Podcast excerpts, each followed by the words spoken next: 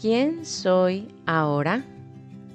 Muchas personas estarán en desacuerdo conmigo al hablar sobre límites flexibles, ya que la mayoría de mentores, coaches de vida, psicólogos y demás hablan de poner límites fuertes, respetarlos y de esta forma sernos fieles a nosotros mismos. Sin embargo, al vivir en pareja estos últimos meses, he podido experimentar mayor entendimiento, empatía y respeto si mis límites son flexibles, vienen desde el amor y no del ego, si los estoy cuestionando constantemente y si estoy dispuesta a modificarlos a favor de la relación. Y es que al considerar poner un límite estando en pareja, comúnmente nos enfocamos solo en nosotras mismas, cosa que apoyo, tú ya bien sabes.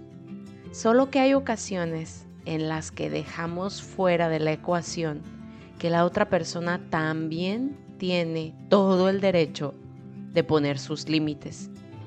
Y todavía más frecuente, que la otra persona tiene su propia personalidad, sus propios procesos evolutivos y su propia disposición y herramientas para atravesar dichos procesos. Y entonces, esto se convierte en un juego de muchos detalles que siento que requiere de nuestra apertura a la flexibilidad. Puede ser algo tan simple como el siguiente ejemplo que te compartiré. En nuestra casa tenemos un acuerdo de yo hago de comer y él lava los trastes. Simple y hasta cierto punto equitativo para nosotros. Pero hay días en los que él llega súper cansado de trabajar, asoleado, molesto por algo que ocurrió y lo único que quiere después de comer es descansar o bañarse y dormir. ¿Por qué no puedo yo estar dispuesta a ser flexible y ser la que lava los trastes ese día además de haber hecho la comida. No porque hayamos establecido un límite de cooperación en nuestras responsabilidades en casa, significa que me ponga en plan de cero negociación y que a fuerzas él los tiene que lavar y pues a ver cómo le hace, ¿no? Es su problema. Sé que este ejemplo es en verdad simple y hasta banal, pero la actitud de ese es su problema, aplicada con constancia, puede llegar a ser súper cansado y causar fricción cada vez mayor en la relación. Otro ejemplo, más serio, por así decirlo, es cuando yo pongo mis límites de tiempo, espacio y herramientas para mi desarrollo personal, en particular el espiritual.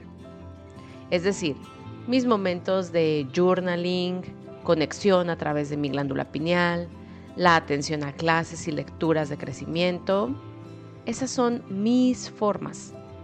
¿Y cuántas veces no he querido que él también tenga ese tiempo y esas herramientas, sin respetar que él está en este momento eligiendo lo que quiere o lo que puede o lo que requiere?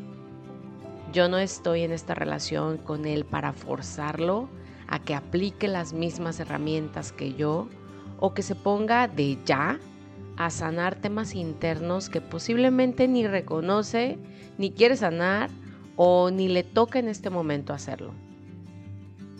Con esto quiero compartir mi reflexión de cómo a veces establecer mis límites de forma rígida e inflexible pisotea al otro, a su individualidad y no con esto quiero decir que entonces siempre debemos moldear nuestros límites acorde a lo que el otro es o el otro quiere.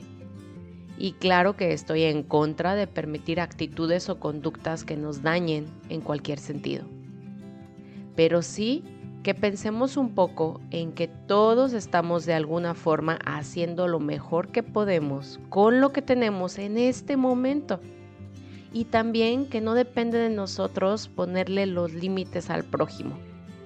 Ah, claro, y que también todos estamos en constante cambio y estos límites pues obviamente van a irse modificando.